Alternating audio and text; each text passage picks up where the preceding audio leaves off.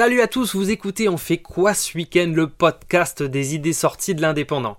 Je suis Johan et j'ai sélectionné pour vous quelques suggestions qui valent le détour.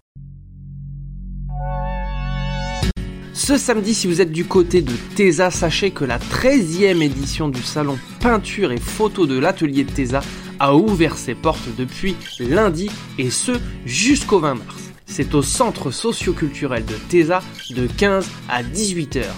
Venez admirer la qualité des œuvres qui seront proposées en compagnie des lauréats de 2019 et de deux invités d'honneur.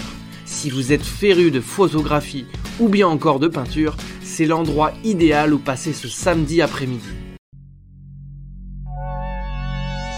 Ce soir au théâtre de l'étang de Saint-Estève, venez assister aux causeries musicales de Michel Fugain.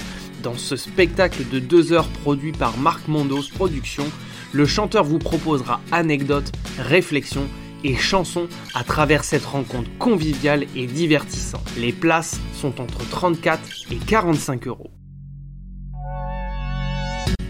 Voilà, c'est tout pour cette semaine. Profitez de ceux qui vous entourent et surtout, sortez de chez vous. Retrouvez toutes nos idées sorties et nos podcasts sur l'indépendant.fr et Spotify. Bon week-end et à la semaine prochaine.